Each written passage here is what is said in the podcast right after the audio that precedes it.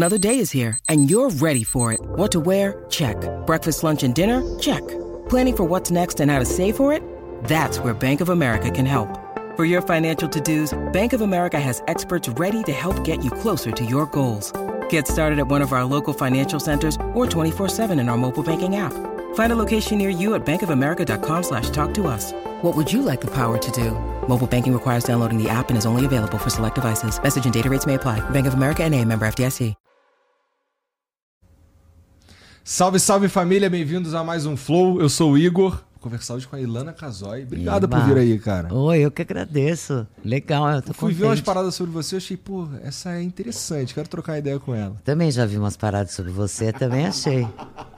Obrigado por aceitar o convite Eu mesmo. que agradeço. Antes da gente continuar, deixa eu falar aqui dos parceiros de hoje, começando pela Insider, quem faz essa camisa que eu tô usando, que hoje é verde, mas vocês já me viram várias vezes aí usando a camisa preta. É...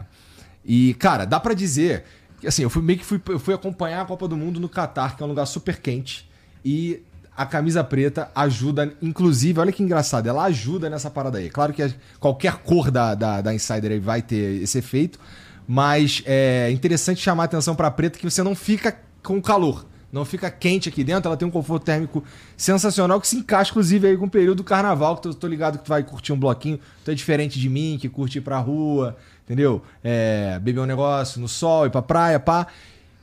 A Insider vai te ajudar perfeitamente, ainda mais se você misturar lá com os outros itens do, do kit com o starter, que você que vem uma camisa, uma cueca e uma meia.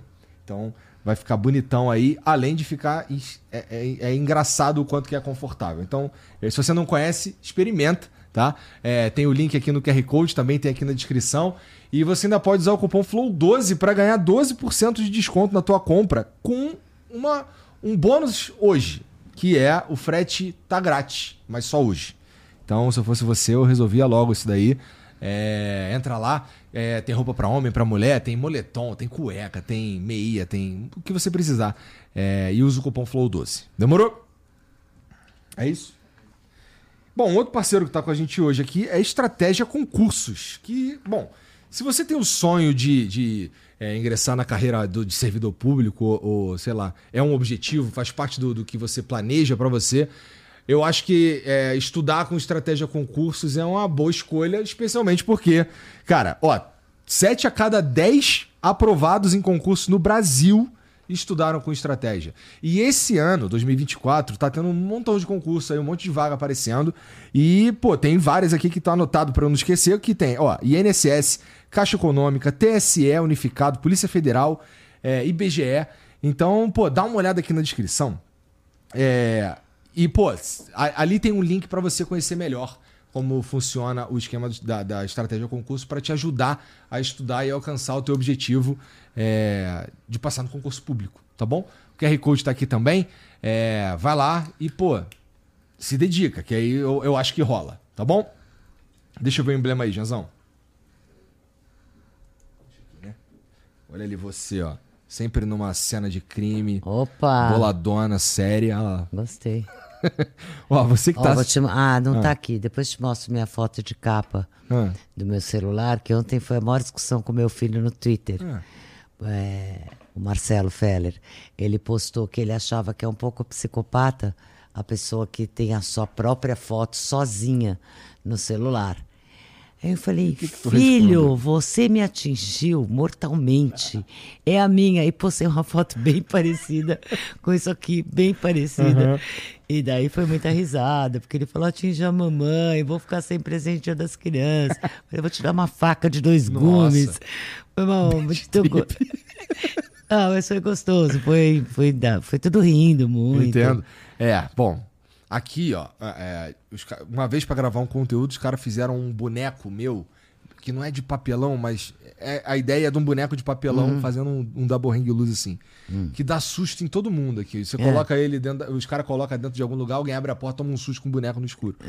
É, e outro dia ele tava aqui em cima. Eu falei, cara, tira esse boneco daqui, cara. Imagina, chega um convidado aqui, tem um boneco meu. É, é, é difícil. Sabe? É um, Pode ser caralho, difícil. o cara gosta muito dele mesmo, né? É. E nem era o caso, eu casamos com esse boneco. Ah, mas por isso que eu falo, hoje é para identificar, né? Qual é o seu celular. Você chega para trabalhar, põe Ah, seu. É, é por isso que tem. Faz sentido? né? Nada psicopático. Você que está assistindo, você pode resgatar esse emblema aqui. É só entrar em nv99.com.br barra resgatar e usar o código Ilana Casoy, tá bom? 24 horas de fazer isso, depois a gente para de emitir, só vai ter acesso quem resgatou. E se você quiser mandar uma mensagem pra gente, tem o link fixado, fixado aí nos comentários da live no YouTube, tá bom?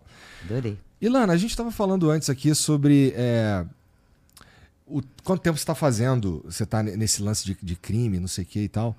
E, cara, eu, que, eu sei que você fez faculdade de administração. GV, eu fiz Fundação Exato, cara. Vargas. O que, que aconteceu, cara? Porque assim, Cara, qual que, que, que é o, o que, que te pegou?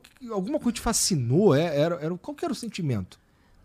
O sentimento é você ter ver que tem gente que vive até os 95 e você tá com 38 anos, 39 e pensar, e se eu viver tudo isso?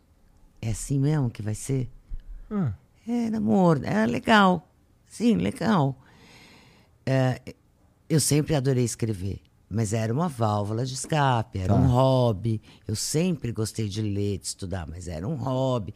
E aí trabalhar era ter feito a GV, eu trabalhava nisso. Era legal também. Mas uma vida bem previsível, ah, morna Aham. tá? Assim, não tinha nenhum. Então eu fiquei olhando e falei assim, então, eu estou chegando nos 40, e se eu viver, faz a conta. 40 para 95 é muito ano, cara. Entendeu? Então, eu comecei a pensar se eu, se eu queria remexer o fundo da minha panela, assim, que, né, que, que já estava. Porque você tem que considerar que eu casei com 20. Com 22 eu era mãe. Nasceu o Fernando, depois nasceu o Marcelo. E aí eu trabalhava, então era é, legal tal. Tua vida Quando- tinha um caminho já determinado. é, como quase. fosse um livro escrito. Aham. E quem disse, Berenice, né? Quem falou que ia estar escrito assim? Então eu Nossa, resolvi. deve ter sido um fuzuê na tua casa mesmo. Cara, você sabe que todo mundo me apoiou, Que bom. mas eu acho que tem mais a ver também com, ah, ela tá brincando. Eu acho que ninguém, e nem eu mesmo, para te falar, não tinha. As pessoas, as pessoas me falam, ai, mas como você pensou nesse nicho? Eu não pensei nada, eu tinha já uma. Porque assim, a internet mudou minha vida, assim como mudou a sua. Por que, que mudou minha vida? Porque todos os filmes que eu via baseado em fatos reais, inspirado em fatos reais, eu não tinha como pesquisar isso. Era, eu tinha, quando eu ia para os Estados Unidos, o que era raro, viajar era caro, eu podia comprar malas de livro. Meu ex-marido tinha mais medo de me soltar numa livraria do que numa loja de roupa, porque eu ia gastar muito mais. Mas era limitado. Quando a internet chega na década de 90, muda tudo. Porque eu podia colecionar em arquivos. Então eu podia colocar ali. eh, eu, eu, eu vi o Ted Bundy. Eu entrei no processo americano. Eu fui lá ler o processo. Mas pera, deixa eu dar um passinho pra trás rapidinho. Tá. Por que esse assunto? Aí sempre, ó, minha primeira memória como gente, como criança, simplesmente é o Boris Casoy, que é irmão do meu pai, num domingo, entrando na casa da minha avó, que era a casa dele, e falando pro meu pai, Júlio, o Kennedy foi assassinado. Essa é, obviamente que eu não sabia nem o que era assassinado, nem o que era Kennedy, mas eu me lembro como todo mundo ficou consternado tinham assassinado o presidente dos Estados Unidos. Então, é, é, essa curiosidade, né? E aí eu acompanhei crescendo todas as discussões, quem foi, era verdade, não era verdade, era de dentro, era de fora. E uma, uma de tantas histórias. Tenho esse tio jornalista. Essa convivência Essa fez convivi- muita diferença? Fez diferença e a do meu pai também, porque esses irmãos. ah, meu pai era um cara que, ah, com 15 anos, ele já tinha lido toda a literatura russa disponível. Nossa. Por exemplo, tinha, tinha uma cultura. Então, os domingos na casa do meu pai e da minha mãe, minha mãe já é uma leitora mais, mais light, assim, mais, ma- é, mais romance. Então, a gente tinha muito essa troca. Era uma vida muito rica. Então, esse universo de curiosidade, de entender o que aconteceu, de e a coisa, a, a veia também de como Boris, o que, que, se achava, o que, que a gente, o que, que ele investigava, atrás de que notícia, as conversas com, em família dos riscos que corria. O Boris viveu uma época difícil, como jornalista, como editor-chefe da Folha.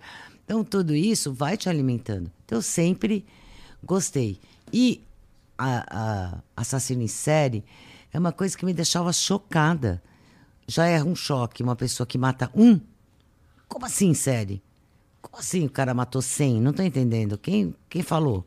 O que, que você queria? Você É. queria entender a mente do cara? Queria. Era isso que te fascinava? Mas eu achava, nessa época, como muita gente acha até hoje, que era uma questão mais biológica. Tá. Tá, que era uma coisa, mas eu tinha uma questão assim mais positivista, que ao longo da minha experiência humana, claro, eu fui perdendo, porque é muito mais complexo do que isso. Muito mais complexo. Então, ah, e aí tem todas as questões, por isso a criminologia também depois, né? Porque trouxe toda, toda a questão ah, ah, social, toda a questão, não só biológica, psicológica, social, penal. Então, fui entender todo, toda essa constelação que compõe o, fato, o, o fator violência. Mas naquela época, eu queria, e não tinha. Então, por exemplo, eu fui entender que tinha perícia no Brasil lá na frente. Eu achava que tinha o FBI e a Scotland Yard, que é quem você vê nos filmes. Brasil tem? Tinha perícia de homicídios. Ninguém sabia. não aparecia no jornal. Tá. Os peritos de homicídio. Não, não, não era, não tinha visibilidade. Então, e aí o próprio, a quem gosta de, de investigar, de aventura, porque eu fui numa, fui desbravando isso. E eu sempre eu gostava de ler sobre isso. Adorava resolver filme de cinema, é, né, um- sempre um quebra-cabeça, quem matou, quem não matou. Deve ter gostado do filme do Zodíaco. Nossa, todo mundo. é uma época toda. E a internet me propiciou entrar nos arquivos dos jornais. Você comprava artigo, era um dólar, sei lá. Bom, era tanta loucura, Igor, que você pegava, era por pulso, né? Aham. Então eu tinha disquetes, pilhas de disquetes, porque era muito caro. Então você, você logava, aí você punha o disquete, aí você baixava, baixava, baixava, não lia nada. Baixava, copiava, copiava, aí desligava. E aí que ia ler. É horas de leitura. Então foi muito doido, mas eu não tinha um plano. Ah, eu quero ser, fazer, acontecer. Não tinha nada. De, ah, esse assunto vai ser bom, porque na época não se falava disso. Não tinha true crime. Aliás, eu vou até aproveitar. Ah, Vou abrir um parênteses. vai. Isso aqui é o mimo da Oh, Dark obrigado. Side. Pô, Obrigado. Ó, são duas sacolinhas bem boladas. Porra, legal. Porque eu sou madrinha. Oi, eu sou madrinha da linha Crime, eh, da linha eh, Crime Scene, da Dark Side, né? São meus grandes parceiros. Foi um caminho, por isso que eu encontrei lugar de falar aqui, que é o caminho de, de- que teve o True Crime aqui nesse país, né? Tem uma nova geração de leitores. É, tem uma nova geração. Enquanto você vai se divertindo aí, eu vou falando aqui. vou por aqui, depois eu vejo. Tem toda uma nova geração de leitores que gostam, que querem saber. Então, ah, eu selecionei, por exemplo, 10 livros. Ah, eu vou falar, pode falar, né? Pode, cupom. pode. Aham. Porque a gente fez um cupom maravilhoso. Tá bom. Que é o Ilana Flow 20. Então, quem mergulha comigo aí nos meus casos, tem 10 livros bacanas, lá no da darksidebooks.com.br, mas é só até o dia 16 Então fique esperto. tá? É, e assim, é, eu não tinha, por exemplo, eu nem sabia se um dia eu ia publicar. Eu tirei um ano sabático, eu parei. Quando eu achei tudo chato, que eu olhei, que eu fiz esse cálculo de vida, Que é o mundo corporativo encheu o saco. é, encheu, eu tava cansada. Aí eu parei e falei, ó, vou tirar um ano, quero escrever. Esse era o ponto. Publicar, se é sucesso, isso é consequência. Porque também eu precisava descobrir, porque todo, é super romântico, né, escrever. Só que não só. Se você imagina, todo mundo imagina, ela tira o sapato, pega um uísque, liga um som e escreve. Então, gente, tem esse momento também.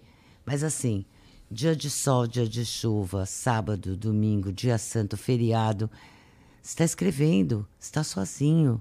Você tem que ter a disciplina de estar todo mundo foi para o clube, foi na trilha e você tá lá sentado no seu quadrado. Mas isso era uma parada que te incomodava? Ou, ou assim, ou para você era um tesão escrever? Era, mas tem envolve uma disciplina, porque quando você escreve quando você quer, ó, que ótimo, né?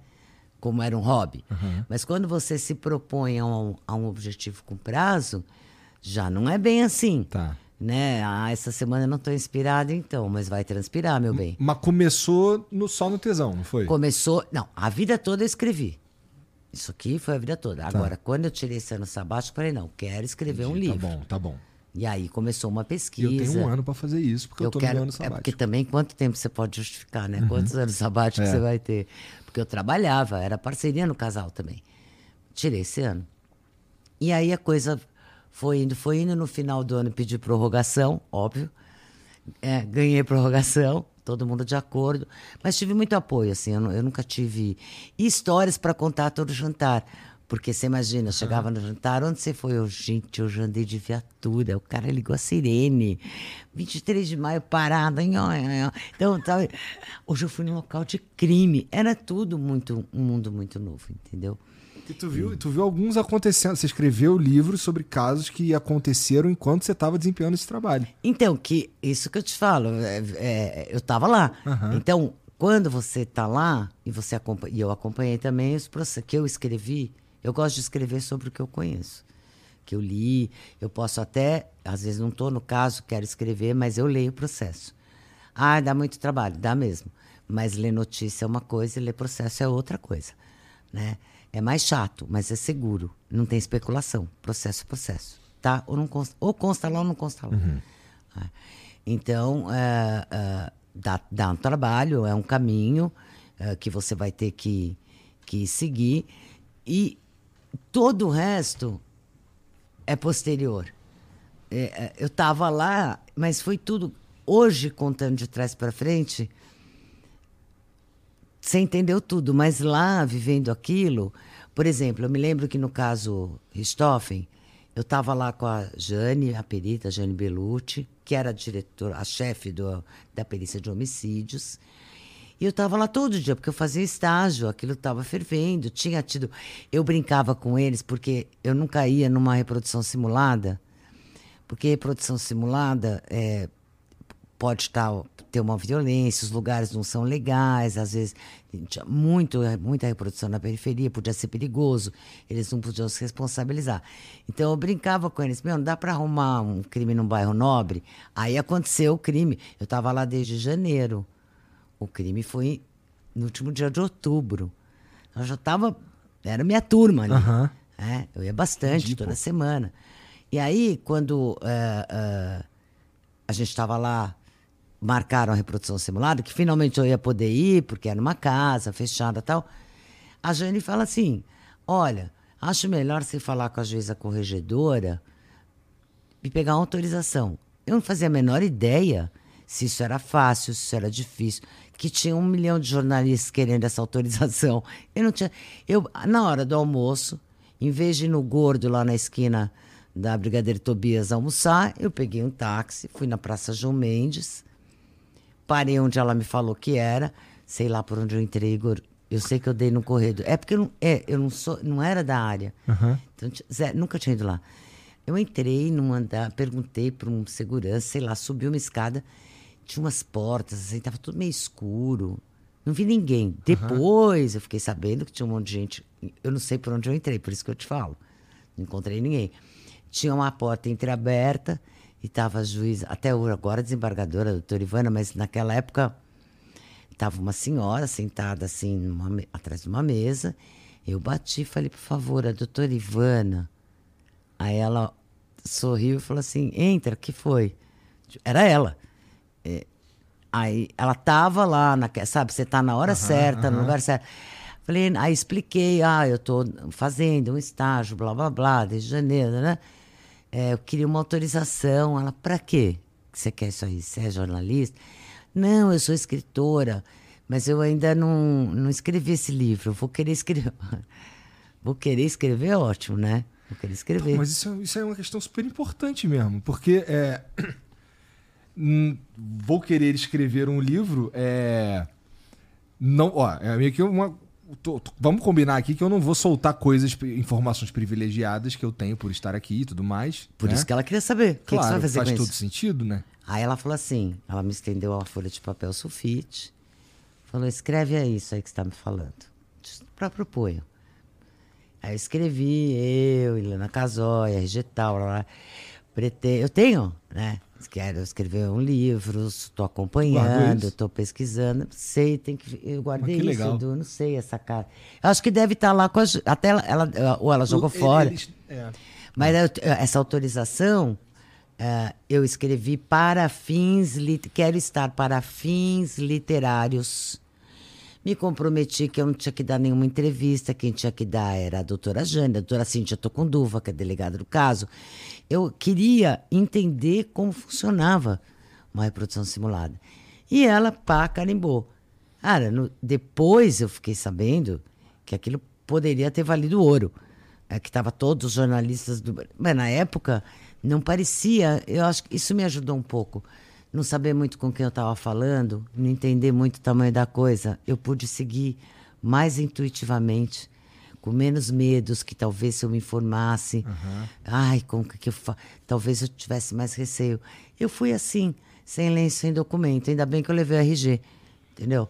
Aí ela carimbou lá no dia seguinte. Quando eu cheguei na reprodução simulada, que era no dia seguinte, olha o dia que eu estava pedindo autorização, que já era uma doideira. Aham. A multidão que estava na porta dessa casa, 300 jornalistas, helicópteros, câmeras. Eu catei, nunca esqueço. Sabe elefantinho quando pega na mãe assim? Eu peguei na camisa da Jane. Fui de viatura para lá, mas era assim que ia. Medo, né? E todo mundo gritando, assassina, assassina. Pra cima. E eu assim, onde eu tô? O que, que eu tô fazendo? Né? Que coisa, parece um, um portal assim que você atravessa. E entrei naquela Nessa- casa. Até então tu não sabia que, a proporção era essa. Lógico que não, porque você está dentro, você não está vendo na janela. Você não está tá completamente alheia a tudo isso. Aí entrei, beleza. Tô lá dentro, a doutora Cíntia Tocondova, um beijo, Cíntia, maravilhosa, brava. Olhou para mim. Você é quem? Eu, ah, é, eu, eu, oh, é. Tirei do bolso a tal da autorização. Ah, eu tenho autorização. Maravilha, pode catar. Mas, outra saia justa. Eu tinha sido procurada por uma rede de TV, que eu não vou dizer quem é, quanto eu queria para entrar com uma câmera. Fiquei com medo, cara, porque eu era a única civil. Aí que eu entendi que eu era a única civil lá dentro. Só tinha polícia. Aí eu contei para ela. Eu falei, quero que a senhora me revista. Antes disso aqui começar. Porque eu não podia perder meu lugar de pesquisa. Que é como você falou. Toda a minha idoneidade está em jogo ali. Se eu faço qualquer coisa. Muita gente fala, mas você falou com a Suzane? Claro que não. Era um trabalho policial. Você acha que eu ia fazer o quê? Uma entrevista exclusiva? Para quê? Era fins literários mesmo. Eu queria muito escrever esse livro. Porque era uma coisa que eu estava acompanhando, eu queria te contar. Gente, é assim, vocês não acreditam. Acontece assim, assim. Eu sou uma contadora de histórias. É isso que eu queria fazer. Contar para você. É, e realmente faz. é, é, Eu acho que ganha pontos, né? Porque, vamos lá, acontece. Você precisa dessa. Você tá num outro caso no futuro e tal. Ah, olha ali, ó, a Ilana, eu lembro, ela chegou aqui, foi honesta. É pô, isso. Né? Não Faz furou a nada. É. Não foi lá dar entrevista de papagaio de pirata. Né? da- E não deve ter faltado o convite. Cara, não falta, mas você tem que ter a consciência que isso é uma vida real. Isso não é brincadeira. Nós não estamos num set de filmagem. Todas as ações ali têm consequências, de verdade. É, pessoas são atingidas. Ai, mas eu tive um impulso. Então, não dá para ter uma pessoa. Uma vez eu fui ah, fazer um, um doc, que eu entrevistei o Pedrinho Matador, dentro da cadeia, e aí eu conversei antes com toda a equipe de filmagem sobre o que podia e o que não podia durante essa entrevista, dentro do sistema. E uma das Calma aí, coisas. que- é, vo- Você chegou pra eles e falou coisas. É, é, uma, um ambiente que você se sentiria confortável, é isso? Não, o que, que eles não podiam. O Pedrinho Matador matou pelo menos. Bom, mas vou falar mais de 100 pessoas, tá? A maioria dentro da cadeia. Enorme maioria dentro da cadeia. Se não me engano, foram 12 fora e o resto, ou 18, o resto foi dentro. Mas ele é um cara, um sobrevivente do sistema. Ele é um cara que você não pode passar atrás dele. Eu expliquei isso para a equipe. Ó, a gente não tá brincando, é de verdade. Porque justo, justo ele parece parecia mesmo uma personagem. Ele era onomatopeico, ele fazia os sons das ações, slash, pá, pá, pá. Então, todo mundo fica achando super bacana para o material audiovisual. Fica incrível. Uhum. Então, eu expliquei várias coisas, né? Ser respeitoso, é, tá, é, como, como conversa com, com, ele, não passar atrás dele, não fazer brincadeira excessiva. Fui falando um monte de coisa. Gente, ele é uma pessoa que a gente não sabe um ato espetaculoso para ele não custa nada. Não, não significa. Tive toda essa conversa. Entramos lá. Estamos lá no terceiro dia, porque a gente estava tentando ainda conseguir filmar as celas, tá? Então ainda não tinha conseguido autorização. Só estava nessa sala de aula a entrevista com ele. E aí, justamente um dos fotógrafos da equipe resolveu pedir para o Pedrinho uma foto dele a, uh, tentando esganar o, o, outro componente da equipe para tirar uma foto, meio que ele tentando enforcar. Cara, eu interrompi a brincadeira na hora. Como você está tá brincando com o Pedrinho Matador de enforcar? É isso. Que pira errada, né? Não, é porque assim, não dá para que, que a pessoa vai Imagina entrando se no mundo... TikTok nessa época aí. Então, aí eu parei tudo. Aí Passou um dia, liberaram para ir lá na cela. Uhum. Quando a gente entra na cadeia, tem assim. Aqui eu fui, né? Tem o raio, que tem todas as celas. Aí você passa a primeira porta, fecha atrás de você para abrir a segunda. Chama viúva, esse pedaço. Aí eu cheguei até a porta com o cineasta, o foto, a equipe tá. toda para quem ia entrar. Não, vai entrar só esse, esse, esse, não sei o quê. E aí o Pedrinho, eu falei, não, eu não vou, eu não preciso entrar, porque eu não precisava entrar, não tenho nada a ver com a filmagem. Aí o Pedrinho olhou para mim e falou, lógico que a senhora vai entrar. falei, não, Pedrinho, eu não preciso estar aí, essa parte é deles. Falou, não, eu dei a senhora de garantia. A senhora é minha garantia. A senhora vai entrar comigo. E aí eu, vou garantir que tudo vai em ordem. Aí tava esse fotógrafo. Nossa. Eu falei, então, você não entra comigo. Se eu sou garantia, eu não posso confiar em você. Porque tudo que a gente conversou, você furou. Então, minha vida em jogo, nossa, o cara ficou louco, que eu tava estragando a carreira dele. Falei, ó, oh, gente, é vida real. As pessoas têm dificuldade. As pessoas assistem hoje crime como quem assiste novela. Não é. É de verdade. Pessoas estão envolvidas. Seus atos têm consequências. Seus maus comportamentos Não têm é consequências. Disney. Não é um não evento, é. não é um, não é, é não é uma série. Você está na porra de uma cadeia sinistra, é, então, com um cara, cara muito sinistro. É. é. acontece. Eu não sei o que pode acontecer ali. Um, e e eu, eu tenho que confiar. É, então, é difícil. Você é não está numa posição que ele não vai te matar, né? Ela nem, nem raciocina pois sobre é, isso. É, nem reflexo. raciocina sobre isso, exatamente. No Você caso não... dele, então, é. muito mais, né? O cara totalmente reflexo. Mas, aparentemente, como você está aqui hoje, eu sei que deu tudo certo. Não, sempre deu. Cara, eles sempre foram todos que eu entrevistei muito respeitosos comigo, demais. O, o, o Francisco Costa Rocha, o Chico Picadinho, cara, quando eu entrava na sala, ele ficava, Picadinho. ele ficava em pé, puxava minha cadeira, entendeu? Quando eu levantava, ele era um cara super educadíssimo, respeitoso. Você acha é. que esse tratamento contigo era por você tratá-los de um jeito diferente também? Ou isso ah, era... tem relação. Não é, gente, é ao contrário, eu trato igual, os outros que tratam Exato, é, diferente. É, foi, é. foi o que eu queria dizer. É, é tratá-los como seres humanos é, te faz, te coloca numa posição privilegiada para que eles te tratem como um ser humano também. Eu acho que sim, acho, mas acho que o principal não é nem só o tratamento, porque não adianta você uh, tratar falar em tom baixo coisas horrorosas. Sim. Né? Oito atitudes que não são. A gente está cansado de ver isso no mundo. Então, o que eu acho que mais pesa é assim, porque para eu te contar a história, eu não posso fazer um pré-julgamento. Eu entendo isso, cara. É que tem muita nada. gente que não entende isso. Então, se Mas... eu for com a minha ideia, uhum. fala aí. Não, não, não. Você tem. To... Eu, eu só estou concordando, na verdade. Porque é, eu consigo fazer vários paralelos para isso aí que você está falando que isso daí é uma verdade da vida, assim, ou, ou pelo menos uma, um aspecto, né? Que dá pra repetir um monte de carreira, né? É isso, se eu entrar já achando tudo que ele é, tudo que ele não é, achando que eu sei, uma arrogância intelectual. Cara, eu vou, fui lá fazer o quê? Afinal de contas. Porque a gente vê na TV um indivíduo cometer um crime, mas, gente, aquilo é um recorte da vida dele, é um momento. Ele tem uma vida para além do crime. É isso que eu queria saber, porque para saber o crime eu não preciso estar lá. Eu leio o processo, já vou saber tudo. Não preciso falar com ele. É. É, tá lá. Tem algum, tem algum serial killer que não te interessou? Tem. O maníaco do parque. Por que, que ele não te interessou? Primeiro, porque eu estava bem na faixa etária das vítimas dele. Tá bom. Achei que não era justo, achei que não precisava. Segundo, porque no, no início eu me interessei, mas aí eh, ele queria cobrar.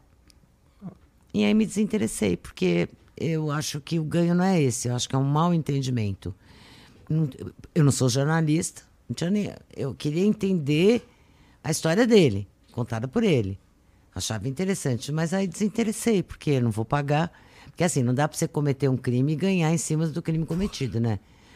Mas eu já fui peitada nesse assunto, por exemplo. Mas a senhora ganha. Não, não. Eu ganho da minha pesquisa, não do seu crime. É o meu trabalho, né? Quem que você acha que paga para eu estar aqui, para eu entrevistar, para eu publicar? Então, é, é, é o meu trabalho. Mas o meu trabalho não foi matar ninguém. Não é isso que eu estou divulgando. É, então, é delicado. Mas é isso. Eu vou pagar? É isso mesmo? Não faz muito sentido. Não faz nenhum sentido. Pra mim não fez. No- respeito, todo o meu respeito. Quem Entendo, pagou, entendo, parabéns, tá entendo. tudo certo. Quem topa essa. Eu acho que tem questões éticas aí no Brasil que ainda não foram discutidas. É, do, do- desse tipo de literatura, você tá dizendo? É, por exemplo, eu sou. A gente, eu escrevi o, a menina que matou os pais e o menino que matou meus pais. Uhum. Cara, milhões de pessoas perguntando quanto ela ganhou. Como assim, gente? Nada. A história é pública, o homicídio é público, o processo é público. Quer escrever? Vai lá e escreve também. Não pode. Sabe? Não seria digno. E se ela disse que nem o maníaco do parque, ah, eu quero ganhar. Hoje ele já deve ter, não tá, não tá mais nessa, mas assim, né, eu tô falando uma coisa lá atrás, lá no início. Então, eh, não é. não- mas outras coisas vão ser. Nos Estados Unidos tem a lei de Sun, na Califórnia, que foi uma lei feita por isso, porque os caras começaram a vender direitos para filmes. pra Oi, pera, pera. Como assim? É, é diferente a lei lá, mas foram feitas leis especialmente. Ó, não pode. Não pode usar o seu crime. Porra. Né? Parece um Meio incentivo complicado. merda pro cara fazer, cometer crime espetacular. Ainda mais quando você lida com gente que uma das questões é ser espetacular e É o único. ego, né? É, então. Então, como é que. realmente, Então, assim, é muito difícil. estranho. Então É. a gente vai ter que discutir ao longo do caminho. Tem a questão de como você vai romantizar ou não, é, que tom você vai dar. Tem a questão que me incomoda muito, que é a violência para a diversão. O que, que você quer dizer com isso? Hoje eu vejo cenas de violência grátis, não precisava delas no, no conteúdo. Tá. Mas elas. Ah, é uma ação, faz o maior sucesso. Pode ser. Mas ela tá grátis ali. Ela não, Ela não é- faz parte do. Tipo, dava pra Não, passar sem ela, é isso você Dava tá para passar sem ela e ela não tá ela não tá trazendo nem o histórico daquele daquela personagem ou o conteúdo.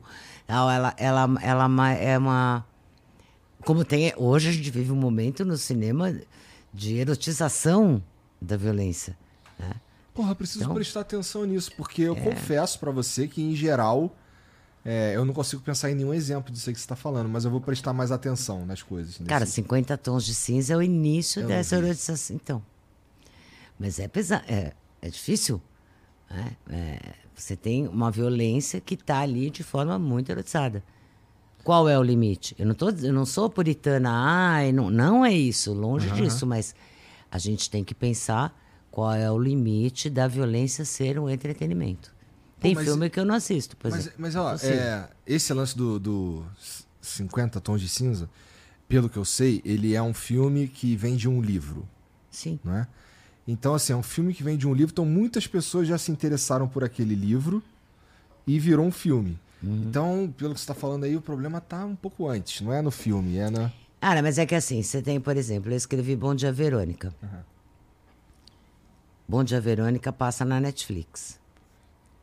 Eu tenho que ter consciência Ah. de com quantos milhões de pessoas eu estou falando. É uma voz. A Netflix me proporciona uma voz. Tem poder. Eu também escrevi um livro, Bom Dia Verônica, tá? Que saiu pela Companhia das Letras, tal. Saiu pela Dark Side, agora é da Companhia das Letras. Não é igual. Porque no livro, você Mais tem brando. hoje. Não é quebrando, é diferente. Você, uma linguagem é a literária. Ok. Outra linguagem é audiovisual. Sim. Porque a imagem, eu não vou escrever o que a imagem já está mostrando. A imagem está mostrando, eu estou completando. Porque você já está lendo, aspas, né? E tem a sua linguagem, a linguagem de podcast. É totalmente diferente. Você não vai ler um processo e achar que com isso você está tendo um. É chato pra caramba o processo, já leu? Não, não. Entendeu? Você vai. É você falando, teu conhecimento, Mas teu universo que você tá. desse aí. Não, assim, cada um vai ter uma linguagem muito diferente. Então, o que você escreve num livro, você tem que cuidar um pouco como que você vai colocar no audiovisual. Eu e o Rafael Montes, a gente escreveu juntos Bom Dia Verônica. Tá. E a gente adaptou juntos Bom Dia Verônica para Netflix. Ou seja, que que a gente, o que que dá para falar em livro? De que jeito a gente fala em livro? Porque no livro a Verônica fala em primeira pessoa. Está dentro da cabeça dela, cara. É diferente. Na tela, você está fora da cabeça dela. Toma cuidado. Complica, né? Parece fácil, né? Não, na verdade parece difícil. Boa. Mas é isso, tem que. é, calma. Não dá pra você fazer essa tabelinha. Mesmo em ficção, você acha que. Verônica é ficção. Sim, sim, mas assim, ficção. Acho. Tá, eu não, é, fantasia. Mesmo em fantasia, tipo Harry Potter. É que eu amo, né? Eu também não, gosto. é, então. Não, eu acho que esse cuidado vai ter que ser ontem, hoje, sempre, Tá. pra sempre, em qualquer gênero. Por exemplo, eu tenho um neto de 8 anos, o Gabriel, ele ama mangá. Tá. Complexo, 8 anos. Como você traz o mangá para essa criança que, assim, tem duas opções. Ensinar ele a ler aquilo ou ensinar ele a mentir, porque ele vai ler. Claro, Sim. vai ler escondido. É Proíba. muito melhor você que aí você saiba que ele tá lendo e você esteja ali pra. Ju- E, e os desenhos hoje que tem, as animações que tem de mangás. Ele ama meu filho, assiste com ele. Para poder pontuar, ele é pequeno? Ele é pequeno. Mas bem pontuado, tem um aí que eu esqueci o nome. Ai, Gabi, você não tá aqui para me falar. É o seu nome de alguns, vai. Que é do, One dois Piece, irmãos, que o Naruto, irmão. Esse. Naruto. Que o irmão defende a irmã. Putz, não, não é esse não. Sei tem lá. um que o irmão, a irmã, a irmã é meio do bem. Hã? Demon Slayer. Demon Slayer. Sim, É. Ele ama essa história aí. E aí é ótimo, vamos, porque ele tem uma irmã, a Cecília, de 11. E é interessante, minhas Então- filhas que são dessa idade, 9 e 11, também gostam desse daí, a gente assiste junto. Então, tem que assistir junto até para você alinhar e puxar, porque, porque eles têm também. Esses animes têm todo um conteúdo também moral, Sim, bacana, intelectual. Então você tá lá de pai, por favor, e puxa isso, e não olha o sangue espirrando. Sim. Agora Concordo. é violento, é violento. É- é Mas eu concordo, né, mas não dá adianta se esconder. Então acho que a gente vai ter que pensar. Eu dei de Natal para ele, a Dark Side linda me ajudou a escolher mangás que eram adequados. Porque como é que se ensina um menino de 8 anos a gostar de ler? Dando para ele ler o que ele gosta. Você quer que eu dou Machado de Assis para ele? Não vai rolar. Melhor ler com 30. Vamos lá, começa no mangá. Que é o hábito. Vou mandar uma cartinha pro Mac falando isso aí. É isso, entendeu? Você tem que. O que, que é incentivar a ler? É, fazer o cara ter prazer com aquela porra, né? Né? Porque senão ele não vai ler nunca, porque hoje é o apelo, o apelo dos games, o apelo das. Vídeo, vídeo curto. Eu fico vendo com ele na praia, ele vai comigo. Cara, é um looping de YouTube, é um looping de um vídeo atrás do outro. Vó, esse cara que ele mostrou outro dia que eu falei, gente, que trash. É, de vez quando eu coisa- vejo uns bagulho meio trash também. É, mas tem que deixar, tudo bem, mas ele sabe minha opinião. Ele me olha, você vai achar Ela- trash. elas né? sabem minha opinião também. É isso, é isso. É outra régua, tudo bem. É. Mas é, elas, as minhas filhas se interessam bastante por, por uns conteúdos. Por exemplo, elas gostam de ver historinha de terror. E aí é umas historinhas de terror assim, meio bobinha mesmo, feito pra criança no YouTube e tal. É, mas a gente assiste junto, assim. Um dos tempos que, eu, que, eu, que a gente é, fica junto é assistindo uns vídeos aí. Que Legal, eu também curtam fico e tal. junto, é. Porque elas curtem, né? É, É fazer um isso. bagulho que, que E aí quero, você- quero que elas tenham um momento legal comigo. O que que elas curtem fazer? Ver uns vídeos. E né? fora que eu acho que é legal você entender a cabeça delas. O que, que elas Sim, curtem, pô. afinal? É. Tem que saber onde está andando. Né? Se, é. se de alguma. Uma linha, balanceamento de pneus, vai. Vamos balancear esses pneus que esse carro está entortando. Eu acho legal. E para eles terem para quem perguntar, é, com quem tirar dúvida. Então, eu acho super importante. E acho que a gente vai ter que. Você não gostaria que a pessoa que escreve também estivesse pensando nisso? Sim. É. Mas não sei se é uma responsabilidade dela, mas isso é uma outra questão. É. Cara, e tá bom, você falou pra mim o, o, o serial killer que você não se interessou. Mas qual é o mais interessante? Tem um, um crime que, assim, é, eu nunca. Eu acho que eu nunca consegui conversar sobre ele com ninguém. Eu achava que ele fosse um pouco mais famoso, que é o Black Dahlia. Nossa, tem filme. Sim. É, E- forte. e, e, e dificilmente eu consigo conversar sobre ele, porque a galera não sabe muito bem sobre o que é. É um bagulho velho, né? Das antigas. Isso É daí. que é antigo, né? É. Mas assim, esse, esse é o caso, quando fala em serial killer, esse. Esse que te É, remete. mas é, eu não sei nem se é um seri, eu não sei nem se é um serial killer, mas é um assassinato assim muito é, Muito brutal. né? brutal. Não é, não é um caso de serial killer, é? Então, Esse. eu não, eu não me lembro detalhes acho te cravar. Pra mim, matou duas com ritual, é. Tá. Tem duas vítimas? Eu não sei, eu sei dessa. Então. Tem que tem filme e tudo mais, é, É, muito louco. já- Mas quem que é o, o- o cara que tu. Porra, esse cara, Então- ele é especial de certa forma. Ele, ele- Cara, todos são. Eu acho que é o da vez. Eu acho que o que mais me impressiona é o que eu tô trabalhando, porque é na cabeça desse que eu tenho que entrar. Seja em pesquisa, seja na vida real, que eu já cacei bastante serial killer. Então, ou algum trabalho que eu tenha que fazer, montar um interrogatório, fazer uma técnica ali para funcionar, para o cara contar. Então, a cabeça que eu estou trabalhando em cima é, é a mais interessante. Porque Faz eu estou sentido. totalmente dentro dela. Aí eu não tenho esse ranking. Eu tenho um médico chamado Michael Stone que escreveu o Índice da Maldade. Ah. É, ele botou lá os serial killers em nó- graus de mal. O índice. Quem é 10, quem é 9, quem é 8, sei lá, não me lembro dos números. Ah, eu, eu acho assim, tudo bem, ele estabeleceu uns critérios ali. Eu não consigo, assim, porque eu acho super interessante o que eu estou estudando hoje. Amanhã entra um caso e falo: para tudo, para tudo, olha Isso isso. rola. Rola, você vai entrar em outra cabeça. E aí você, você vai ficando. Aí você tá impressionado ali, cara. Fala, Já não, rolou de colocar uns de lado pra embarcar em outros? não, se eu tô. Vida real para mim é, é questão con- contratual. Qualquer contrato que eu fizer vai estar no meu contrato. Se entrar um caso real, esse caso tem prioridade. Porque é a vida acontecendo.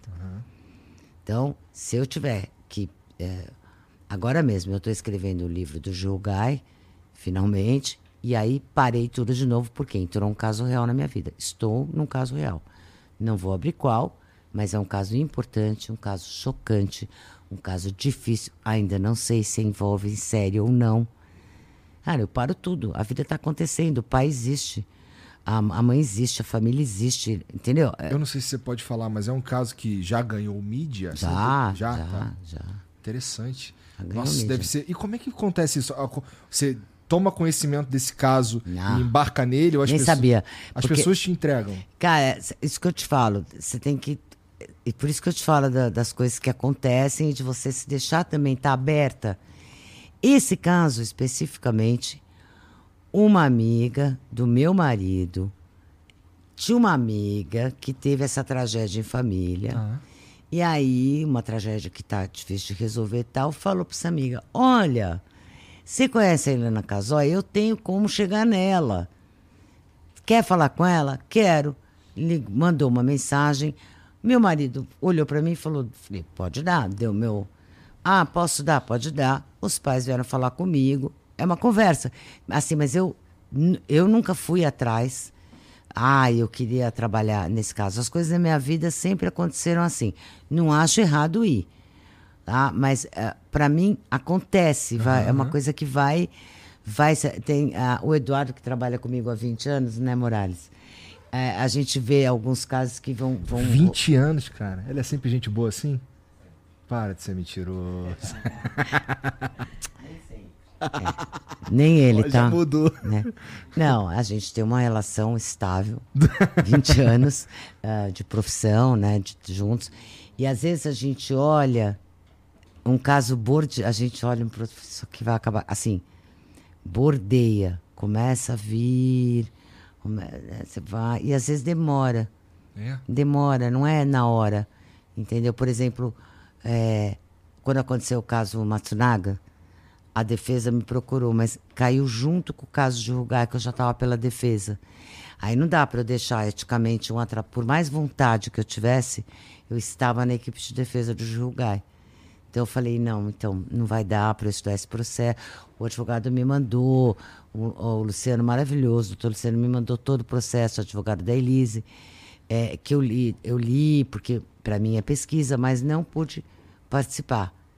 Passou, você fala, ah, passou.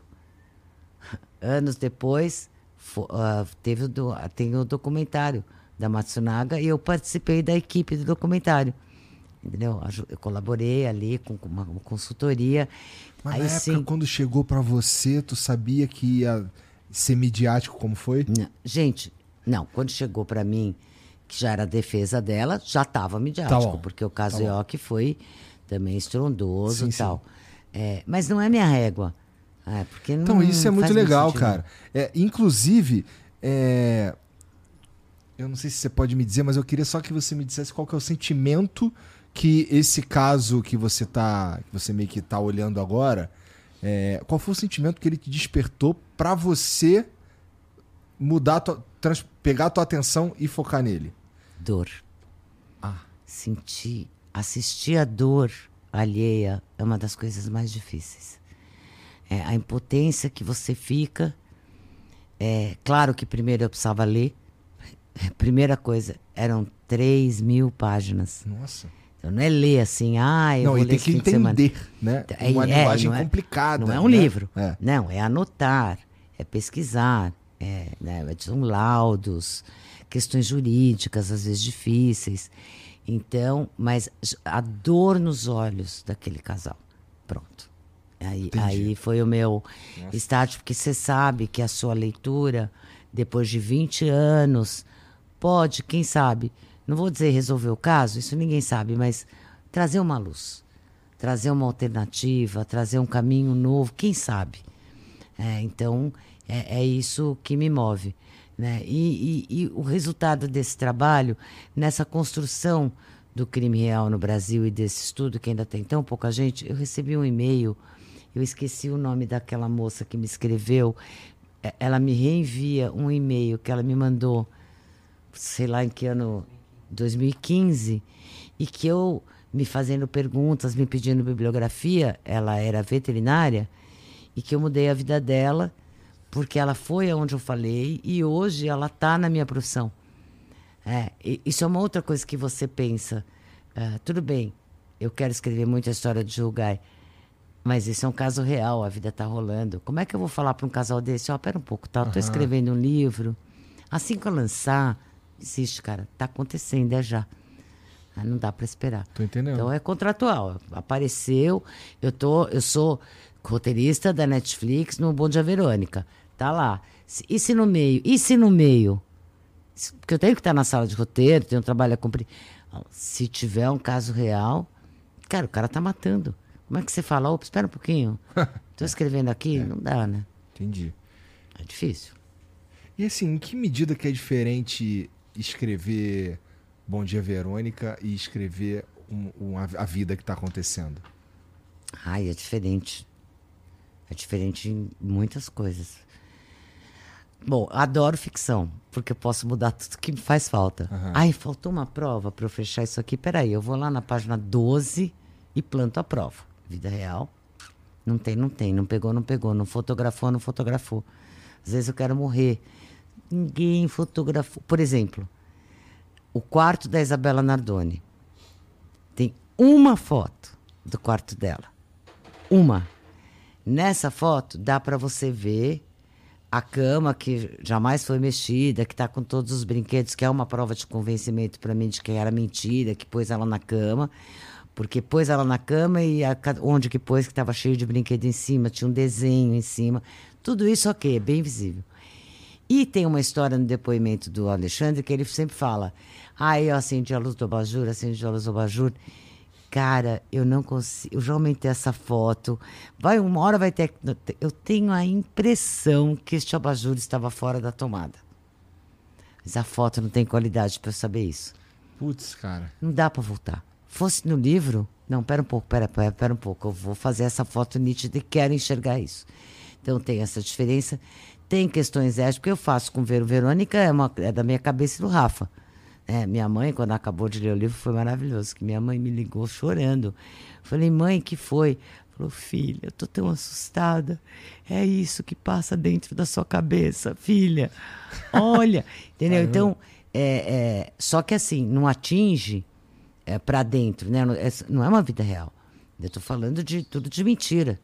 Quando eu escrevo sobre alguém que, que vive, que existe, que pensa, é o que a gente falou das consequências. Uhum. É muito sério tem consequência. Né? Eu opinar hoje, 20 anos depois, meu dedo pesa na balança. Que, ah, o que, que você acha? Eu não acho nada, não li. Como que eu posso achar? Porque o que eu achar vai sair. Essa lição eu aprendi no caso Nardoni, porque eu dei uma entrevista para minha amicíssima Laura Diniz, que eu adoro, que era na época, ela era da Folha, se não me engano, e ela me perguntou é, eu estava chegando, eu não conhecia o caso, eu não tinha lido ainda. E ela falou, é, não, eu queria, fala comigo, fala, cara, eu não conheço o caso. Ela me contou o que estava acontecendo, que o casal era suspeito e que era quase uma certeza. E o que, que eu achava? Se podia ser, se podia ser uma terceira pessoa. Estou falando bem no comecinho do uhum. caso. Eu falei para ela, cara, é improvável, mas não é impossível. Eu, dia seguinte, está estampado. É uma responsabilidade. E a defesa vai no júri Putz, anos depois sim. e lê. Ela falou. Cara, eu falei, mudei, de, mudei, vi as provas, li o processo. Mas é difícil, porque a mídia hoje, as redes sociais, a mídia tem um papel muito importante social. Então você tem. Para eu vir aqui, eu rezo antes de entrar. Né? Deus, me ajuda, me dá as palavras, porque assim, não dá para errar. É uma... Quantos milhões de pessoas estão te ouvindo? Não faço ideia. Todos os dias. É ah, tá, importante. Tá, dias, tá. Não, mas você imagina, você uhum. tem uma responsabilidade. É, é uma responsabilidade. Você estivesse perguntando quantas pessoas estão assistindo agora. Não, não sei. agora não sei, é. mas eu estou falando na tua vida de uhum. milhões de pessoas todos os dias. Você vai falar, ah, não, mas cada eu, entre o que eu digo e o que o outro entende, tem o mundo inteiro. Verdade. Você não pode ser responsável pelo. Mas mais ou menos. É, o, o como, como eu lido com isso? Eu tento uh, colocar para fora o que eu tô pensando do jeito mais. É, de um jeito que você realmente consiga entender o que eu estou pensando. Eu não tento, é, sei lá, jogar uma ideia pra gente. Que você pode entender de um monte de jeito. Pois é. Então, Porque assim, você é for, é responsável. Se for para ser cancelado, que seja por algo que eu realmente penso. E concordo totalmente com né? você. Mas é uma responsabilidade. Porque você é um cuidado tem, que precisa ser tomado mesmo. Cuidado e é. responsabilidade que você tem um instrumento na mão. É como escrever para uma Netflix, gente. É uma voz importante. É, eu é um não posso dizer importante. que não tem responsabilidade, porque por mais que eu não quisesse, essa responsabilidade ela é minha. Né? É isso. é isso. E serás cobrado, né? É. Entre aspas, assim, mas a gente é cobrado. Uh, se, a gente, se a gente peca, se a gente, uh, se a gente se engana. É, é, difícil, é um papel também. É por isso que eu brinco que eu rezo, né? Eu rezo, porque eu falo assim, então, quero pensar antes de responder, não vou, não vou em lugar onde eu sinto que pode ser caçapa. É. Por exemplo, a primeira vez que eu fui no Jô, hum. cara, eu fiquei apavorado. Eu tive muita sorte. Você não sabia as perguntas que, eles, que ele ia te claro fazer? que não. Eu estava começando, eu tinha acabado de publicar. Outra coincidência. Ai, como que você conseguiu ir no jornal? Não consegui. Eu comprava numa loja. E um dia a gerente da loja me ligou e falou: oh, vem aqui hoje. Eu tinha acabado, o livro tinha acabado de chegar. E aí ela falou: vem aqui hoje. Ela era muito minha amiga, essa gerente. É, e aí a gente é, vai ter um vai rolar um happy hour aqui com desfilinho e tal. Lá fui eu pro desfile com a champanhe. E aí quando eu entrei, tava realmente uma modelo desfilando. E ela, muito minha amiga, falou: "E aí, já deixou o livro no Jô?" Era uma brincadeira, né? Combinar que o Jô tava anos luz da minha vida. Aí eu falei, cara, não passou da soleira da porta, né? Que que tem um caixotão lá, jogue aqui. Tudo uma brincadeira, beleza. Tô tomando lá minha champanhe, essa loira que estava desfilando. Nicole, como que era o nome dela? Esqueci o nome dela. Depois ela fez o sorteio do Faustão, anos depois. Não sei. Uma loira linda. Ela chegou para mim e falou assim: Você escreveu um livro? Do que, que é o livro? Eu falei: Ah, de serial killer e tal. Nossa, cara, você tá querendo jogo? Porque eu já adoro esse assunto. Eu fui colega de quarto, minha melhor amiga é a mulher do Villain. Hã? Posso levar o seu livro para ele? Então, você não está entendendo. Aí a Sarita, que era gerente, falou: você tranca lá no banheiro que eu vou ali pegar meu livro no escritório. Eu já vou, claro. E assim eu fui no Jô. Só que quando eu. Completamente ingênua também, né? Chego lá no Jô, não sabia o que ele ia me perguntar, evidente que não. E aí ele joga no telão, começa a jogar no telão fotos de serial killers e fala assim: quem é esse? Cara, ainda bem que eu sabia todos, eu que pesquisei meu livro, não tinha nenhum terceiro na jogada, e eu sabia. Mas você imagina, se eu errasse um, quanto tempo eu tinha para explicar que não era um erro? Mas é, é Sim. selvagem isso, porque você. Eu, são- eu pesquisei mais de 600 serial killers. Se eu vou lembrar, se tira da cartola o, o, o Dália, eu, eu não, le, não consigo lembrar tudo. Entendeu? Então, imagina, e você joga uma foto aí, sei lá. Sim. Não, não, Sim. não, não sou obrigada, né? Não consigo mais. Você não tem o tempo na TV, por exemplo, de Até explicar isso explica- tudo que eu tô te explicando. Porra, até tu Não explicar é que, podcast. cara, não é, né, tipo, não, não é conhecer essa, esse, saber o nome desse cara que me que disse eu pesquisei ou não. Mas a curto prazo é, A curto não tem- prazo é. Isso então, aí. o cara, ah, a mulher nem sabe quem é esse, ah, vou mudar de canal. Entendeu? E quando é que tu se ligou que virou, deu certo, assim, cara, tu foi, caralho, ih, eu comecei a escrever, eu comecei, tirei meu sabático, Ah, tirei um extra sabático e, e caralho, e virei escritora mesmo. Cara, Quando, é eu. que, quando é que isso rolou? Então, todo dia eu agradeço, assim, esse passo, que foi uma grande virada, sem muito saber para onde eu estava indo. Eu acho que isso é o mais legal, ser consequência, não ser objetivo. Eu acho que é o que eu mais gosto dessa história. E eu não sei se eu, eu me enxergo que nem o outro me enxerga. O mais importante para mim, que eu sempre falo, é que eu me divirto no caminho. E- é, essa é a, esse é o olhar que você tem que ser, assim. Porque, cara, se não for. Não foi por isso que eu virei. Foi por isso Mas que é, eu virei. um- mas é maluco que assim, o- a tua atividade. é, vamos lá, você não quero mais. Porra. É, mundo corporativo. É, sempre gostei de escrever. Vou tirar um sabático aqui, vou escrever, vou pesquisar pra caralho, não sei o que, um assunto que me interessa. Beleza, puta. Dá pra dizer que começou como um hobby? Claro que dá. Então, um hobby que. E aí, de repente. é, é, não é de repente, mas assim, um tempo depois você tá na TV. Você Então, tá... vou te contar a minha primeira Bienal. Lembrei de um livreiro, já deve ter morrido, velhíssimo. Eu estava na minha primeira Bienal. Que foi em que meu ano? livro, tô me ach... 2002, dia que- o ano que eu lancei o primeiro livro, primeira Bienal. Tô lá com o meu livro, me achando que eu cheguei. Aham. Parei o ano sabático, cheguei, não cheguei? Para mim, eu tava, eu sou escritora. Aí vem, eu tava no stand da editora, e vem um senhor que era um livreiro do Nordeste, o Norte. E fala assim: Você é escritora? Eu falei: Sou. O que, que você escreveu? Serial Killer Louco ou Cruel. Ah, que edição que tá? Falei: Não, acabou de lançar. Nunca mais diga que você é escritora. Escritor de uma edição, o mundo tá cheio. Quando você chegar na terceira, a gente pode começar a pensar no assunto. Então, quando é esse dia? Duro, mas verdade. Total, É. mas, mas Igor, quando você fala assim pra mim, quando que você viu que você chegou? Cheguei? Onde eu cheguei? Que régua eu cheguei? Aham. Né? Eu vou ter chegado sem ter resolvido esse caso que acabou de entrar? Quero muito ajudar. Quero muito enxergar ali possibilidades. Entendeu? Então, esse chegar, se você acha que você chegou, eu acho que uma, eu queria muito achar que eu cheguei, cheguei em todos os níveis a ponto de passar uma, uma aposentadoria no sul da Itália. Gente, que maravilhoso. Aí sim eu vou poder te dizer, olha, dei, fui, acabou, já dei tudo que eu podia. Agora eu vou pegar meu maridão, vou lá para Puglia, maravilhosa, recomendo. Vou naquelas piscinas naturais e vou viver. Acabei. Cheguei. Isso para mim é chegar. Para mim acho que eu vou chegar o dia que eu parar. E tu quer chegar lá?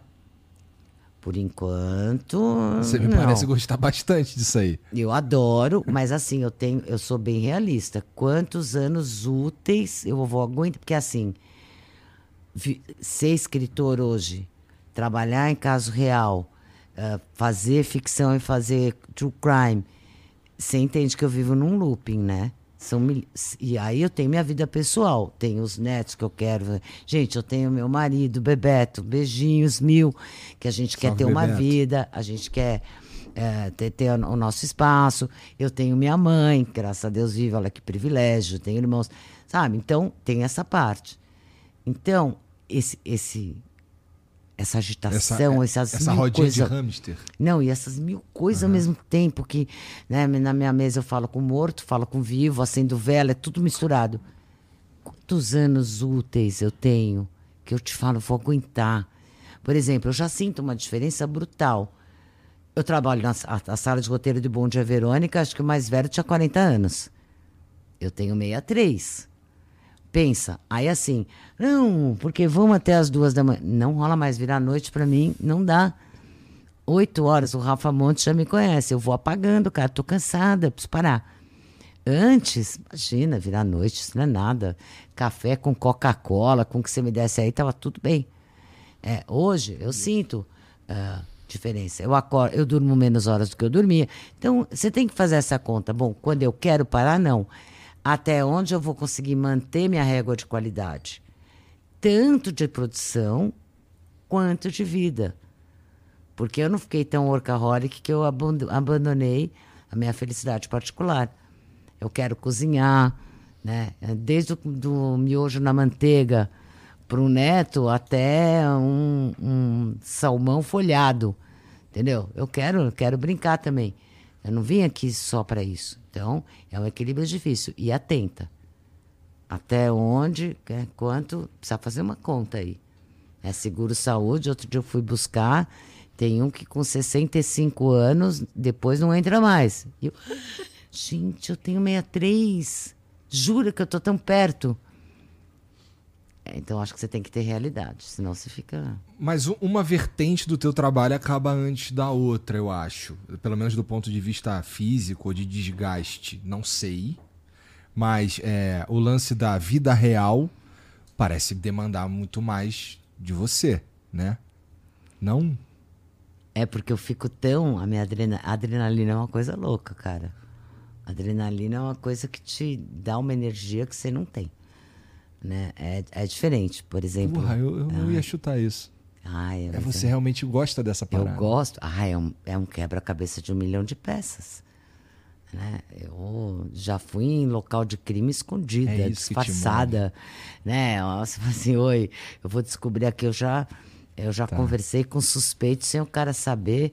né? Ho- Hoje esconder minha cara é mais difícil, mas por e-mail, beleza, já conversei com suspeito. Eh, O cara mandava símbolos, aham.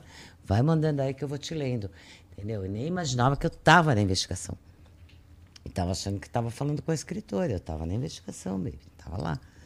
Eu era parte daquilo. Então, isso é uma adrenalina e, e- e a busca de um resultado, que é uma diferença que não é de questão de fazer sucesso. Eu já trabalhei em casos que você nunca ouviu falar, mas a, plenitude de você ter colaborado naquela equipe.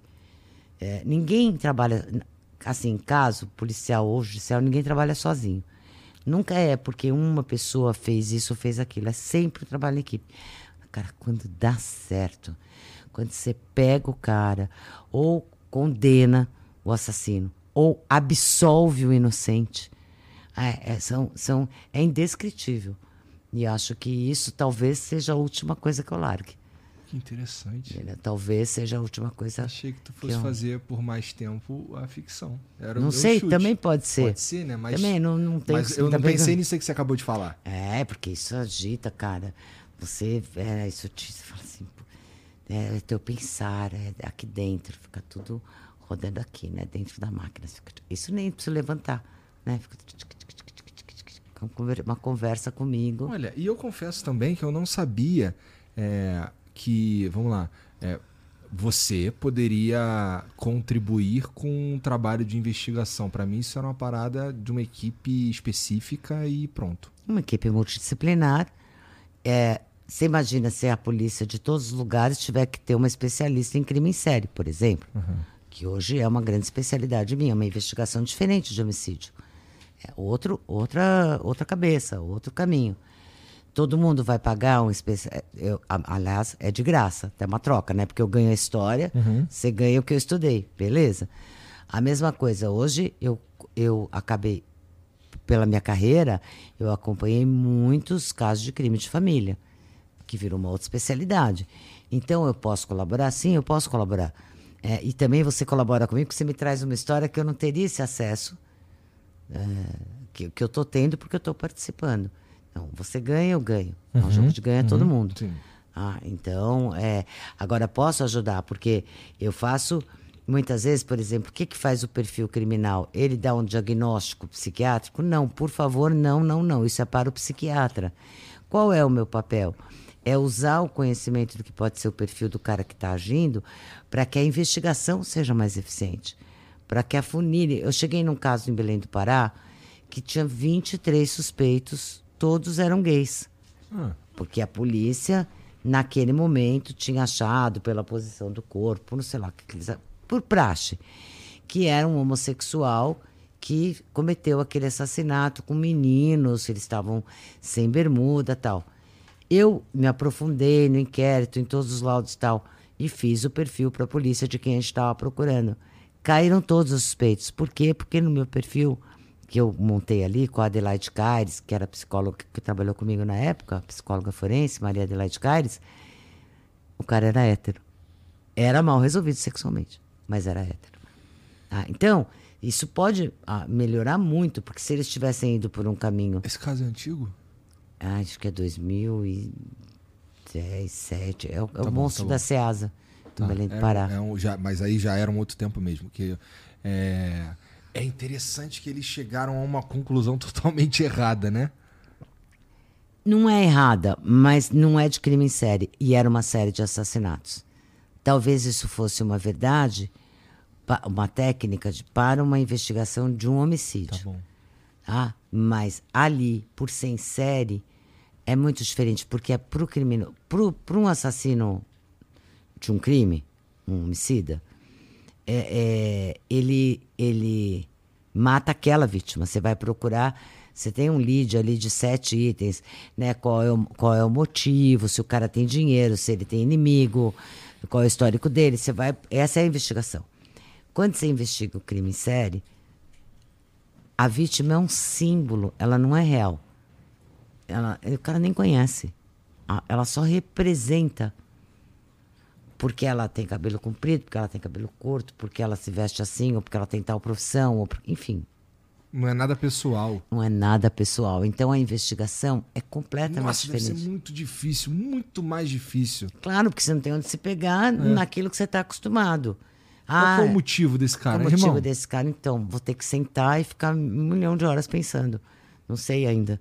É, porque você tem aí, você tem que estudar de um outro jeito aquele local de crime, a, as características, os símbolos que o cara deixou, que ele se utilizou, cobriu o rosto da vítima, não cobriu. Por que, que ele cobriu? É porque ele queria imaginar outra pessoa ou porque ele conhecia a vítima e não queria ver o sofrimento dela? Não dá para responder, ah, cobriu, conhecia. Hum? Não. Tá. Uhum. Pode ser um monte de coisas. Tem que se amparar de outros itens, que, outros símbolos que estão ali. Então, é um trabalho muito especializado. Então, eu não acho que ah, deveria ter um em, em cada lugar. Então, eu acho, mas eu acho que deveria ter mais gente, porque eu acho que é um trabalho colaborativo importante.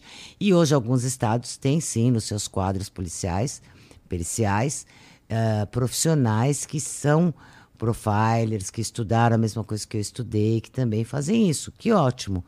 É, então, eles têm, hoje tem, eh, tem mas naquela época, quando eu comecei, nem se falava nisso. Eu, na- no júri do Maníaco do Parque, que eu fui assistir, eu me lembro do Edilson Mogeno Bonfim, que era o, o, o promotor do caso. Ah, a gente teve uma conversa de que como traduzia serial killer. Não traduzia, era uma opção. Deixa como tá, para ver como é que fica. Matador em série, assassino em série, homicida serial, né? Não tinha nem nome. Então, hoje está fácil. Hoje até né, o Jornal Nacional já pôs seu nome, cada um adotou. Mas imagina, então, alguém que estudou isso, a minha tese de, de pós-graduação é exatamente a investigação do, do homicídio em série. Como ela é diferente. Mas não tinha, não tinha. Eu não tinha um livro.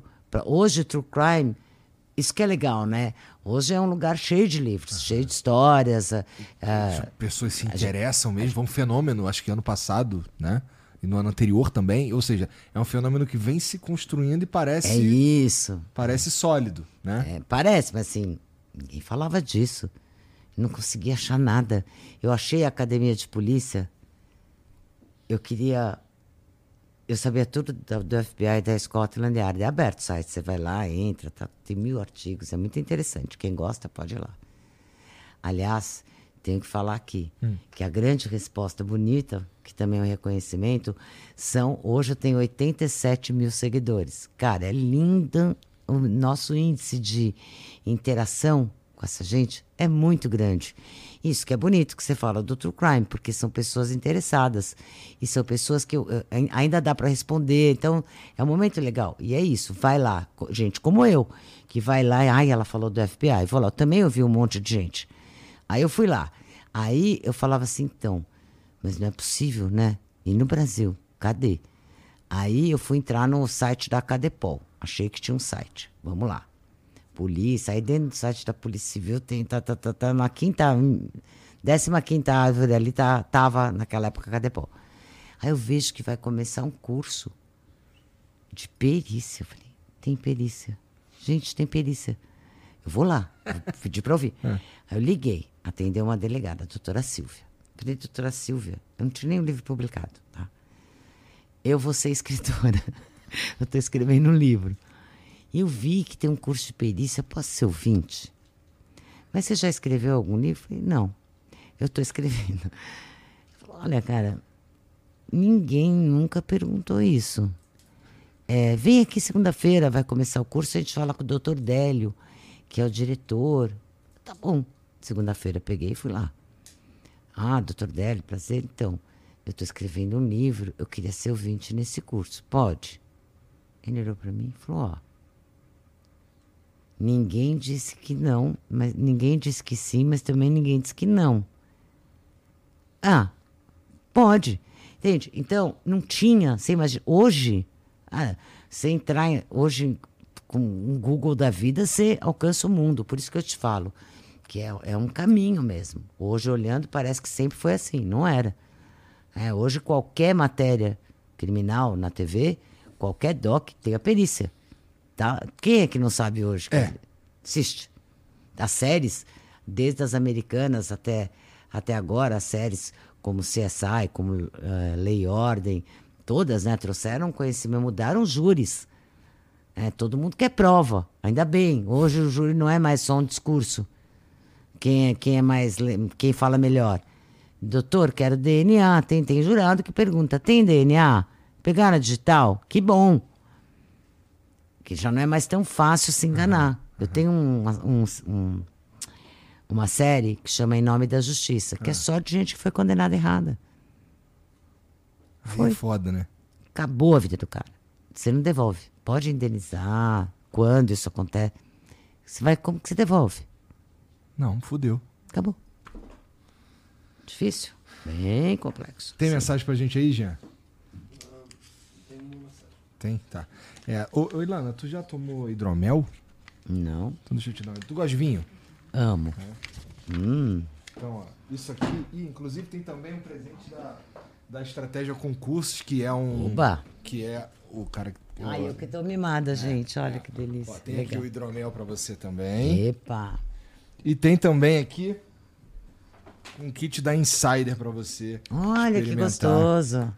Quando. Ah, conheço. lá, quando tu for pular um carnaval Ai, aí. posso fazer uma proposta indecente? Pode. Você abre os livros, eu abro aqui que eu tô louca pra ver o que tem dentro. Tá bom, pode abrir. Tem cada livraço. eu vou falando do hidromel, vai ficar à vontade. Tá bom. Ó, gente, olha só. Você que, que é, curte aí um vinho ou, ou curte comer um embutido, uma paradinha assim, uma parada. é, aquele Ramon Serrano, tá ligado? É, cara, tá rolando agora lá no site do Felipe Mid, que é philipemid.com.br, o Empório Felipe Mid.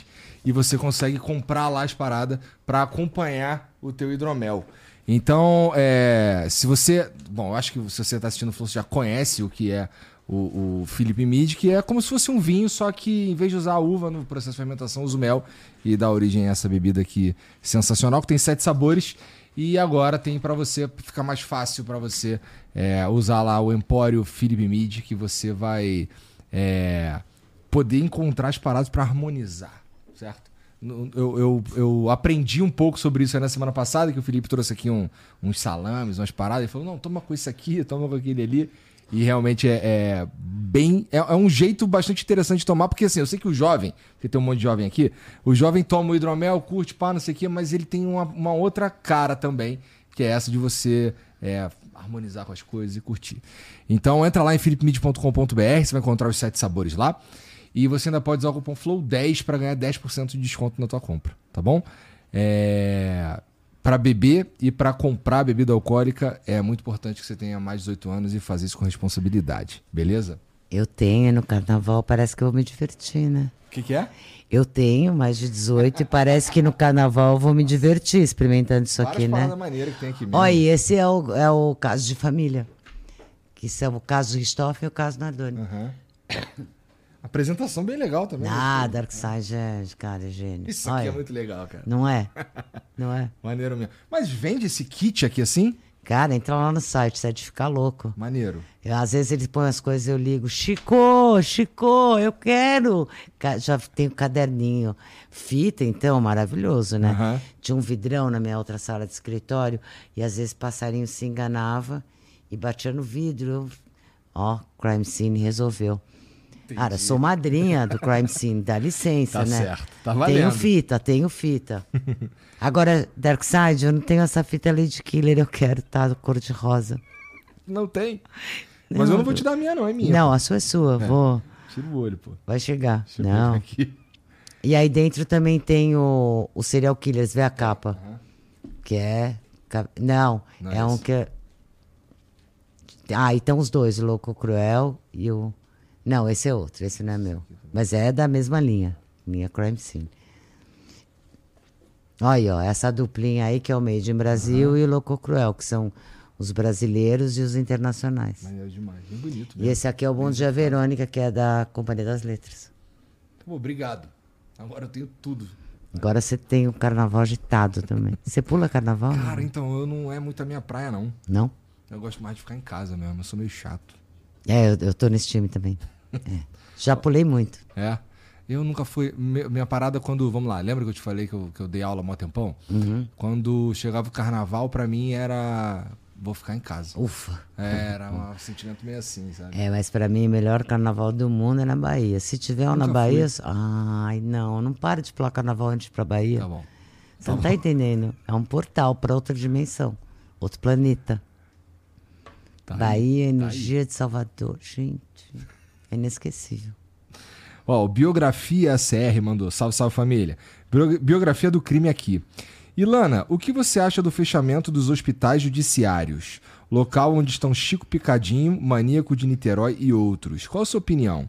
Depois comenta a sua participação em criar o Dexter. É verdade? Abraço a todos.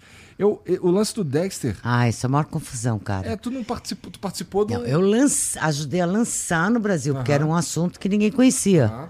Falei sobre a série, sobre ser serial killer. Não sei como é que isso eh, acabou. Imagina eu- quem me dera ter criado Dexter, gente, é brilhante. Tava agora no maravilhoso. Itália. Não, e o cara ficou dois anos no FBI pesquisando. Não é assim, ah, criou, teve, ele acordou e estava com uma ideia. Maravilhoso, mas não foi eu que criei. Bom, manicômio judiciários, maior, pergunta maior saia justa. Ah, é? né? Não sei o que devia fazer. Vou te falar os problemas. Realmente é, um, é horrível. Realmente não é, um- é desumano, é difícil. Muitas internações foram feitas eh, que não, não necessitaria. A doença mental é estigmatizante. É um problema imenso, porque ah, muitos, como é dif- o doente mental é de lida difícil, muitas famílias dão graças a Deus interna. E se isso acontece no universo normal, da doença normal que eu falo, de quem não cometeu crime, imagina quando você está numa. que Além de ser manicômio, ainda é judicial. Né? Você está no andar de baixo do inferno ainda. Né? Não está nem no térreo do inferno. Então, lugar, eh, lugares que têm pouco dinheiro, são mal cuidados, e muita, a enorme maioria dos casos, eh, os crimes não são cometidos por causa da doença mental. A maioria dos doentes mentais, vou mudar minha frase, expressei mal.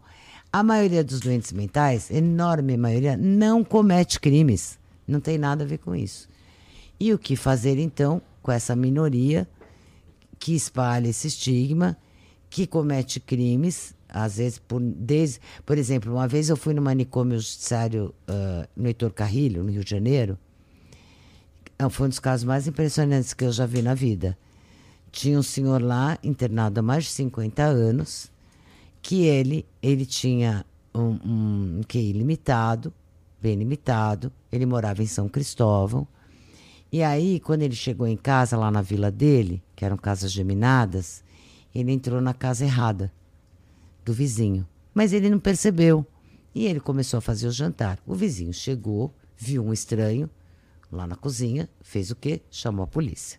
A polícia foi lá, prendeu o cara. O cara foi, foi feito um, um- um laudo do cara que ele não era são. E ele foi internado no Heitor Carrilho, por medida de segurança. Criminoso, porque tentativa de furto. Coisa. Cara, esqueceram ele lá. Ele passou 50 anos lá dentro. Esqueceram. Ele era perigoso? Não. Né? É tudo um engano, mas e aí? E aí, depois de 50 anos, você acha que é simples? Fecha o hospital e solta ele. Ele não sabe nem o dinheiro que você tá. Qual é a moeda mesmo? Levaram o cara para passear em São Cristóvão. Até hoje ele não acredita que é seu Nelson. Eu conheci o seu Nelson, conversei com o seu Nelson. É nada São Cristóvão. Porque, lógico, imagina São Cristóvão que ele conheceu Sim. 50 anos atrás. 50 anos antes. Então, é, ah, é- agora, o que fazer? O Marcelo Costa de Andrade. O que nós vamos fazer com ele? Eu também não sei. E eu sou contra a pena de morte. Tá? Porque eu, eu acho. ah, não é porque eu tenho peninha, eu não tenho peninha das pessoas, não é isso. Não é questão religiosa. A questão é você dar ao Estado o poder de vida e morte. É complexo. Ainda mais num país tão desigual quanto o Brasil. Então, como é que você faz com essas pessoas? Por exemplo, o Marcelo, ele é de altíssima periculosidade, né? Ele tem vários diagnósticos, é um combo de problemas ali. É, como fazer? Também não sei a resposta. Você vai manter manicômio judiciário por causa de Marcelo Costa de Andrade? É isso mesmo? É, Então, você tem um número de assassinos em série muito raro, muito pequeno no universo criminal, mas a, a ruptura social, o estrago social que eles ocasionam é muito grande pelo número de vítimas. Então é muito impressionante, né? Mas quantos tem igual Marcelo? Isso justifica manter o manicômio judiciário como uma instituição de saúde mental e está trazendo resultados ou está trazendo sofrimento? A gente sabe histórias horripilantes. Não sei a resposta. Gostaria, né? Ah, é uma, eu já fui, eu fiz um doc, lá tem um material bruto desse doc que eu nunca, nunca eh, publiquei sobre os manicômios judiciários do Rio de Janeiro. Eu fui no Henrique Roxo, entrevistei pessoas lá. Fui no, no Heitor Carrilho, antes de fechar, entrevistei ah, internos lá. É difícil, mulheres, entrevistei mulheres lá. É, muito difícil, muito difícil. Difícil, por exemplo, eu me lembro das coisas que mais me chocou. Quando eu fui entrar, eu vi a fila das visitas, no, que já não são muitas, porque muita gente já desencanou de visitar seu parente lá. E os caras fazendo aquela revista que destrói o bolo, amassa a roupa, abre tudo. Eu falava, gente, mas que desrespeito, que indigno. Olha só, isso se faz com uma coisa que uma mãe trouxe um bolo, uma comida. Isso não está certo. Olha a roupa que ela trouxe toda dobrada, toda desdobrada. Muito que bem. Passou uma hora e meia, eu estava lá dentro. Eu, o, o diretor que estava filmando, um agente carcerário, da, um agente da saúde mental e 200 internos. Não aconteceu nada, foi tudo super bem, mas fala para mim, que bom que eles revistaram Isso, todos é. os bolos. Então, é, é, não tem uma resposta. Ah, É. assim é sério. Não tem. De um lado, por um lado, por outro lado. E eu fico assim E é muito história. interessante que você é, consegue, co- como você viveu isso aí, você, você consegue enxergar dos dois jeitos, das duas perspectivas. É muito. É, é, é difícil você dar uma opinião honesta. Honesta até dá, porque você só não conhece mesmo, é ignorante. Mas dar uma, uma opinião ignorante sobre algo porque você só não tava lá. Ei, você não viu o outro lado da meia-noite. Aham. É, tudo me pareceu de um jeito aqui, quando eu passei para lá, me pareceu de um outro jeito. Significa que a mãe que chorou que o bolo ficou, ficou despedaçado não tinha razão? Ela tinha também. Afinal, não Entendeu? tinha nada no bolo, né? Ah, Mas. eu queria muito falar para ela, traz fatiado da próxima vez. Não traz inteiro, traz só as fatias. Entendeu? Então, eh, eu acho essa questão eh, eh, de, de- de- é o giro. Porque quando eu comecei, eu achava que eu ia achar a verdade. A verdade. Gente, verdade vista por onde? Pelo, por que lado da porta? É verdade a mãe. É verdade quem está lá dentro. É tudo verdade. Ou você acha que uma verdade vale mais que outra verdade? É. Bom, Elana, obrigado por vir aí. Ai, adorei. tá? Obrigado pelo teu tempo. Eu sei Oxe. que amanhã tu acordar cedo. É, eu tenho um exame meio chato, mas vamos. É, você quer falar mais alguma coisa? Tipo, onde as pessoas te seguem ou qualquer coisa As assim? pessoas me. Eu peço que as pessoas. Agradeço os 87 mil hoje do Instagram, os 16 mil e alguma coisa do Twitter, que é uma rede difícil, Sim. né? Mas é uma rede que eu amo, que é uma rede crua, raiz, né? Eu gosto também. O Facebook, que eu tenho amigos lá milenares. E 87 mil, não temos 100 mil? Não. Mas assim, cara, que, que gente. Olha, eu fico pensando para quanta gente eu mesma paro para comentar lá. Quanta gente você para falar um- uma coisa grátis, um, um carinho, um elogio, um apoio. né? então eu sou muito grata porque eu me sinto, eu faço um trabalho muito difícil e às vezes a minha alegria é ler os comentários, que é a hora do relax, né? Aquela que eu Ah, dou um passo- privilégio. eu acho, eu acho muito lindo. E me abraçam, viu? Eu sou uma, uma pessoa que recebo pouquíssimo hater, crítica pesada. Eu conto nos dedos e o Eric, que também está comigo há mais de 20 anos. Eu sou uma pessoa de relações estáveis. eh, ele, a, a gente tira, porque agressão não, né? Pode ter outra opinião, não pode agredir, mas são raríssimos os casos. Ah, não dá cinco caras por mês, se tanto, Animal. num universo desse. Então, que eu sou super grata, gente. Pode ter certeza. Tô lá, respondo quando dá, e mais o abraço eu sinto sempre que eu leio. Boa. Bom, ó, gente, muito obrigado por assistirem. É, segue a Ilana, tá aqui embaixo, tá? É, segue a gente também e pô, dá um like nesse vídeo aí. A gente se vê amanhã. Beijo. Beijo! Tchau.